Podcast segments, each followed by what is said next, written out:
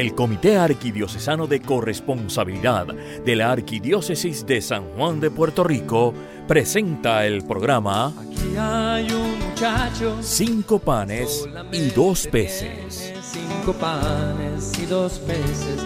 Más que es eso para tanta gente. Para amar al Señor con todo lo que somos y tenemos. Ahora con ustedes, cinco panes y dos peces. Gente, aquí está este corazón que quiere serte fiel. Más que es eso, si no te tiene a ti. Si no te tiene a ti.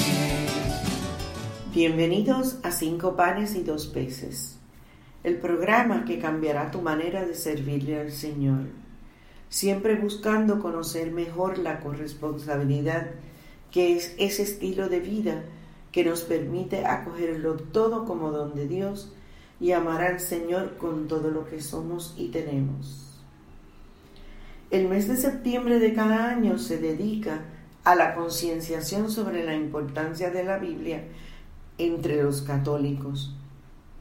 La razón es que por mucho tiempo se consideró que la Biblia, es decir, la palabra, no debía estar al alcance de los fieles sin la debida interpretación de la Madre Iglesia, es decir, el magisterio de la Iglesia. Y ciertamente no debemos dejar la, la lectura de la Biblia a la libre interpretación y necesitamos la guía de la Madre Iglesia, pero eso no quiere decir que no utilicemos, que no leamos la Biblia en la iglesia. De hecho, en todas las misas dominicales y entre semanas estamos leyendo porciones de la Biblia y, en tres años, si usted asiste a la misa diaria en los fines de semana, usted habría leído la Biblia completa con lo que es esencial de cada texto, tanto del Antiguo como del Nuevo Testamento. Por esa razón estamos dedicando este espacio de hoy para abordar temas como por ejemplo qué es la Biblia, cuántos libros tiene y por qué es diferente de la no católica, si es que lo es. ¿Qué podemos decir de la palabra? ¿Cómo debemos acercarnos a la palabra? Y finalmente estaríamos viendo un poquito de qué responsabilidad tenemos los fieles con respecto de la palabra. Así que confiamos que este programa, hermanos, sea de su agrado porque se ha hecho con mucho cariño. Esta que les habla es Mirta Díaz y estaré compartiendo la reflexión del día. Como ya es costumbre, comencemos invocando al Espíritu Santo. Oremos. Espíritu de comunión, alma y sostén de la Iglesia. Haz que la riqueza de dones que continuamente das a cada uno sea reconocida, acogida y compartida generosamente según tu voluntad. Haznos capaces como Jesús de amar con todo lo que hemos recibido de ti, con todo lo que somos y tenemos, haciendo presente aquí y ahora tu bondad, tu belleza y tu amor para cada uno de nosotros. Amén. Comencemos definiendo el término Biblia y lo podemos definir como aquel conjunto de textos inspirados por Dios para conducir a los seres humanos al cielo. El Antiguo Testamento cubre el momento desde la creación hasta la llegada de Jesús, contiene las promesas, mientras que el Nuevo Testamento narra el cumplimiento de las promesas descritas en ese Antiguo Testamento. Nos habla del tiempo de Jesús en que Él se humanó, vivió entre nosotros, su muerte, su resurrección y posteriormente el establecimiento de las comunidades cristianas y la ayuda en el crecimiento de la fe que los evangelistas y los discípulos de Jesús nos ayudaron a través de sus cartas. El biblista John Bertman, quien aborda el tema de la Biblia de manera muy sencilla en su libro Conceptos básicos de la Biblia para católicos, resume que la Biblia recopila la historia de la salvación mediante seis alianzas de Dios con el ser humano, a saber, la alianza con Adán, luego la que hizo con Noé, le siguió la alianza con Abraham, posteriormente hizo alianza con David y finalmente la nueva y eterna alianza que es la que hizo con Jesús. Las primeras cinco alianzas son del tiempo antes de Cristo y la sexta y nueva alianza es la de Dios con su Hijo amado, que es Dios y hombre verdadero, como reza en nuestro credo. Como dato curioso les compartimos que la Biblia es el libro más vendido y leído en el mundo entero y se ha traducido en más de 2.500 idiomas. Interesante, ¿verdad, hermano? Veamos entonces, ¿existe alguna diferencia entre la Biblia católica y las no católicas? Definitivamente hay varias, pero nos vamos a limitar a dos nada más. La primera diferencia es que la Biblia católica está compuesta por 73 libros, 46 en el Antiguo Testamento y 27 en el Nuevo, mientras que las no católicas cuentan con 66 libros en el Antiguo Testamento porque le faltan 7 libros, a saber, Tobías, Judith, Macabeos 1, Macabeos 2, Sabiduría, Eclesiástico y Baruch.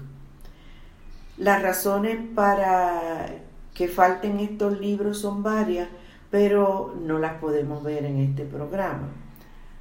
Otra de las diferencias entre una y otra Biblia es que la católica cuenta con la guía de interpretaciones que nos provee el magisterio de la Iglesia y la tradición. No sucede así con las no católicas. Les recordamos, hermanos, que si acaban de sintonizar, están escuchando el programa Cinco panes y dos peces por Radio Paz 810, donde ser mejor es posible y que estamos tratando aspectos básicos sobre la Biblia y les habla Mirta Díaz.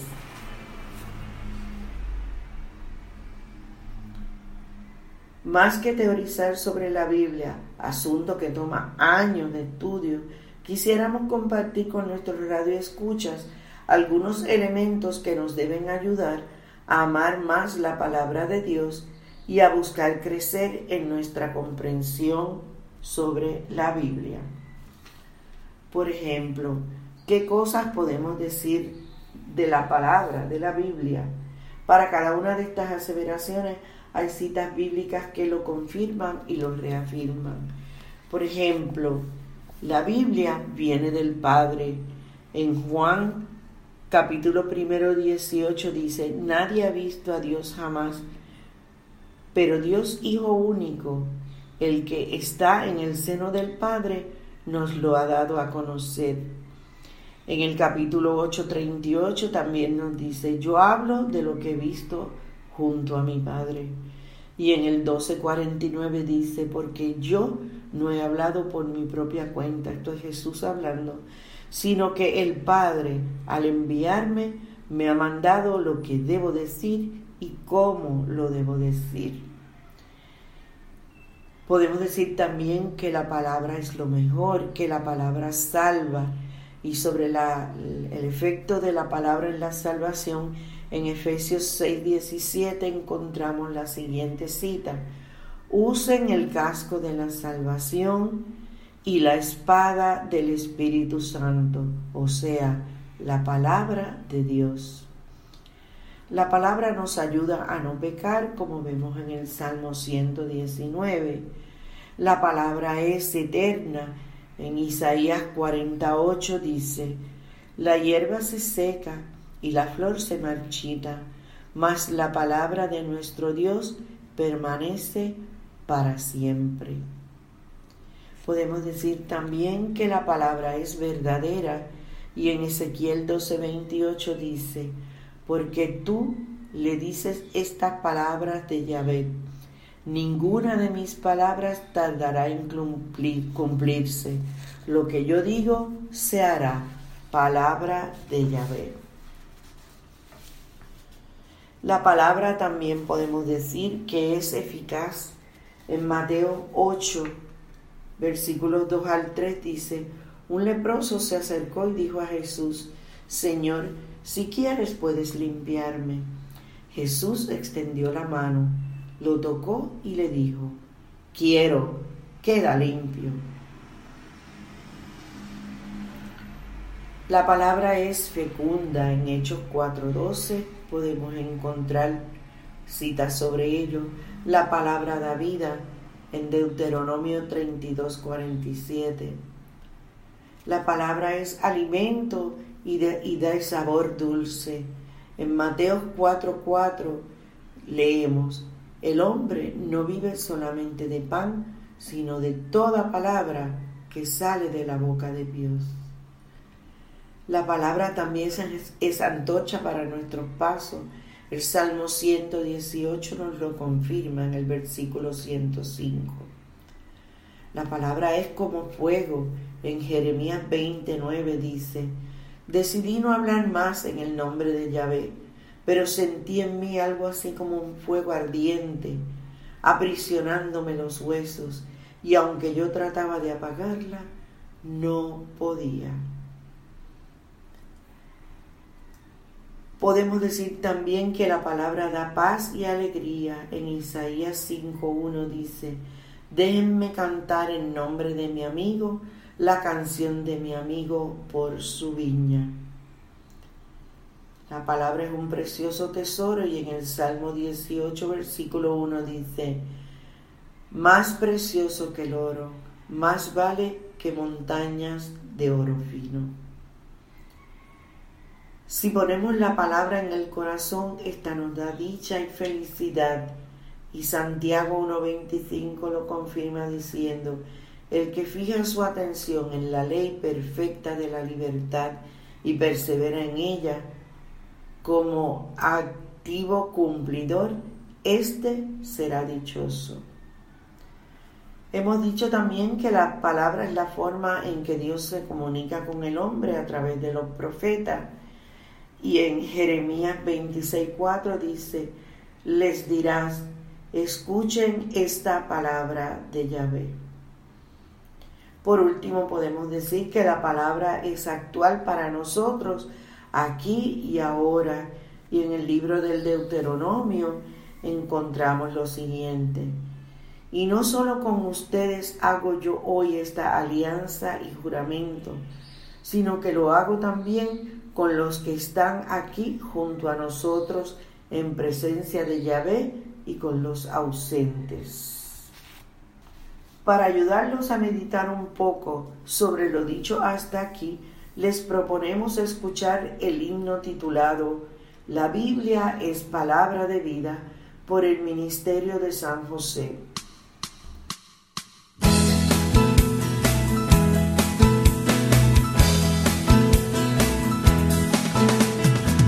Biblia es palabra de vida, la Biblia es palabra de Dios y es la palabra del pueblo que busca y construye su liberación. Es la palabra del pueblo que busca y construye su liberación.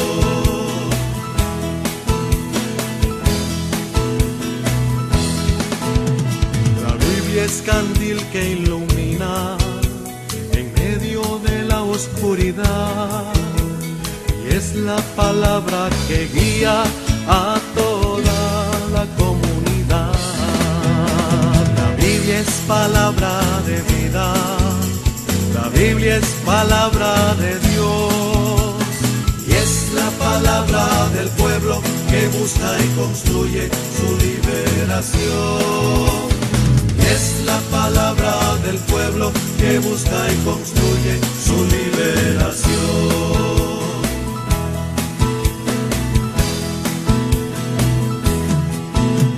La Biblia es como nuestra cuma, con ella hay que podar toditas las amarguras que hay en nuestra realidad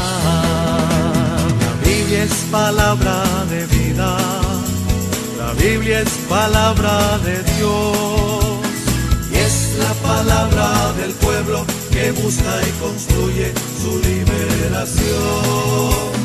Y es la palabra del pueblo que busca y construye su liberación. La Biblia es como la lluvia que hace crecer nuestras milpas, que hace crecer las semillas del amor y la alegría. La Biblia es como las tortillas que hacemos en el comal, porque es para compartirla en calor de fraternidad. La Biblia es palabra de vida, la Biblia es palabra palabra del pueblo que busca y construye su liberación. Es la palabra del pueblo que busca y construye su liberación.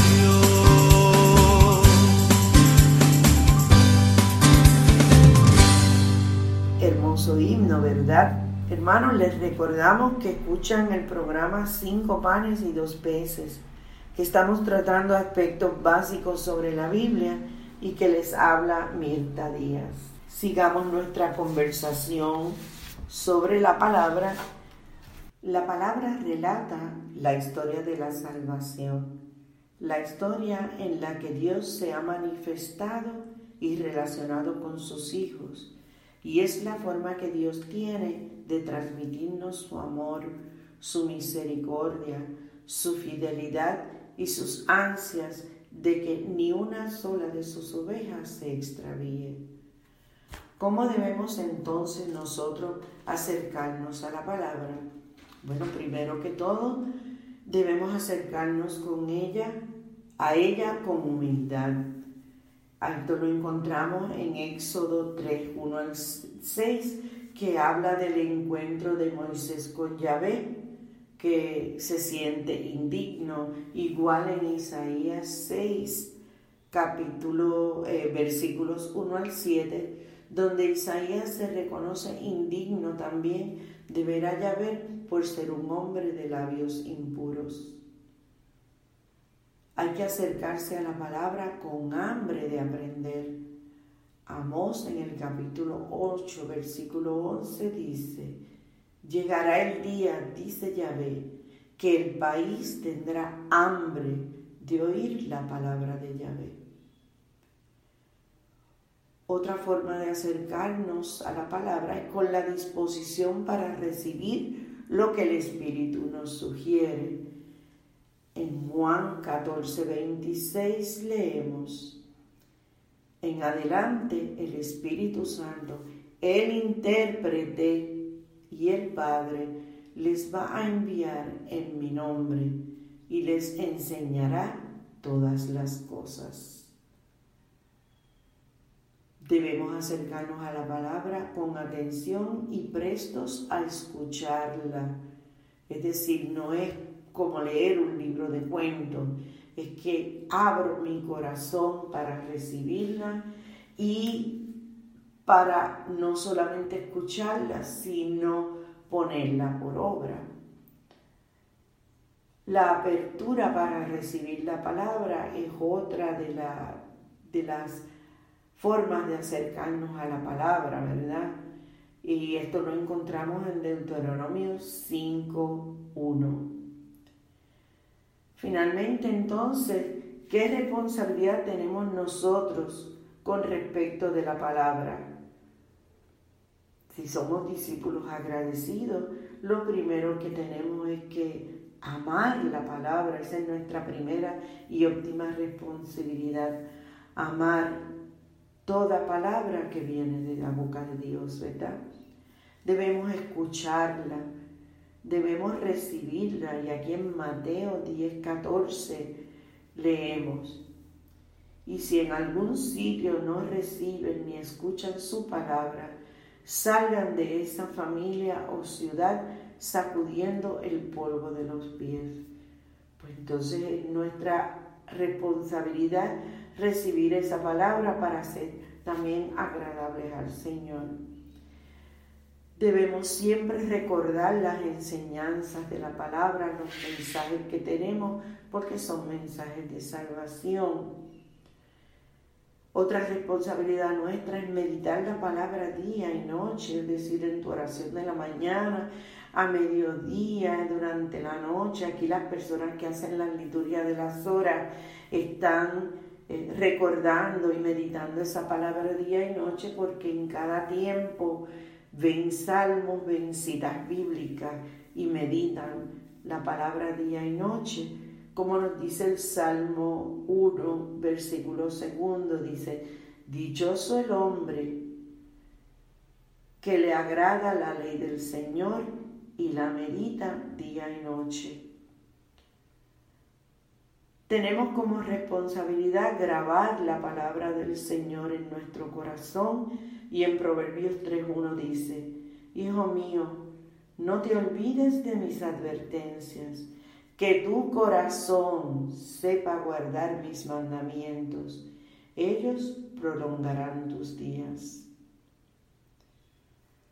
Como les decía antes, otra responsabilidad que tenemos es cumplir la palabra del Señor poniéndola por obra. Esto lo encontramos en Lucas 24, versículos 44 al 45, y en la carta a los romanos, capítulo 2, versículo 13.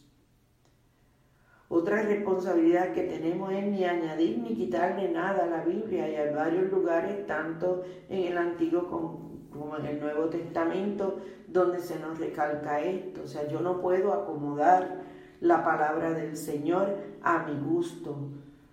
Lo que está escrito, está escrito. Obviamente, la iglesia, el magisterio de la iglesia y la tradición nos ayudan en esa interpretación porque el momento en que se escribieron eh, unos capítulos, los autores, eran otros momentos, no es el momento nuestro, ¿verdad?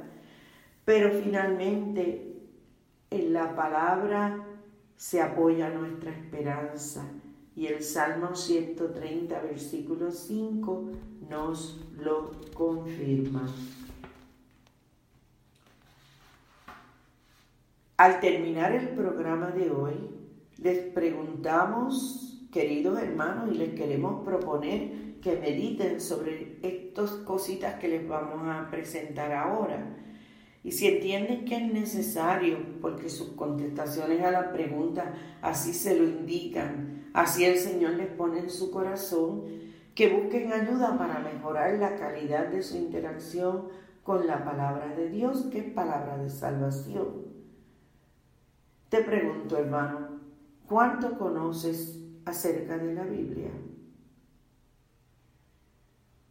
¿Tienes una Biblia entronizada en tu hogar? ¿La usas? ¿O la tienes de adorno en una mesa? ¿O peor aún, la tienes guardada en algún lugar que ahora mismo no sabes ni dónde está?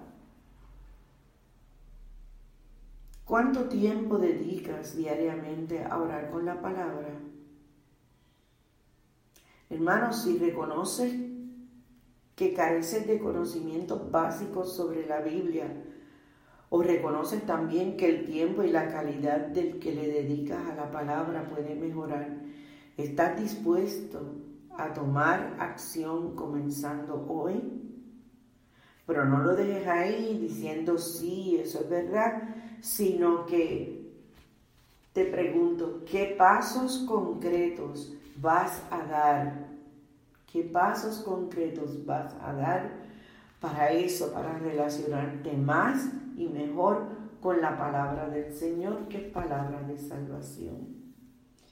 Seguramente en tu parroquia o diócesis hay cursos de formación bíblica y sesiones de lección divina. Aprovecha este mes dedicado a la Santa Biblia para iniciarte en el estudio de la misma. Verás sus resultados. Tu fe definitivamente se va a enriquecer, así como tu comunicación con el Señor. Como siempre, hermanos, el tiempo se nos hace corto cuando tratamos temas como este.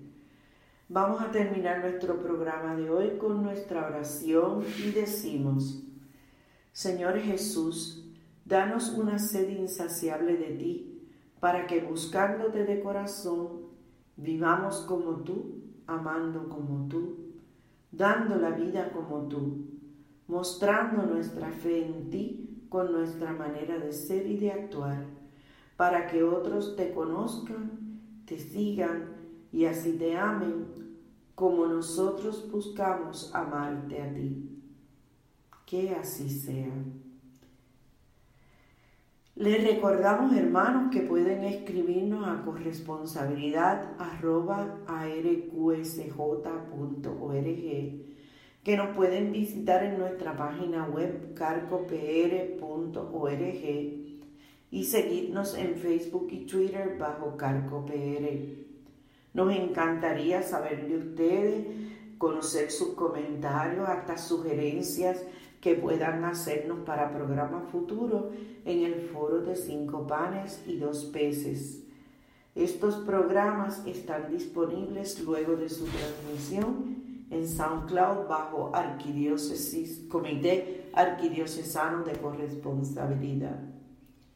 Agradecemos su sintonía, así como la de los técnicos de Radio Paz, por su colaboración para la transmisión del programa de hoy. Será hasta nuestro próximo programa. Dios les bendiga. Aquí hay un Han escuchado ustedes el programa Cinco panes y dos peces del Comité Arquidiocesano de Corresponsabilidad de la Arquidiócesis de San Juan de Puerto Rico. Será hasta nuestro próximo programa. eso para tanta gente. Aquí está este corazón que quiere ser fiel ¿qué es eso? Si no te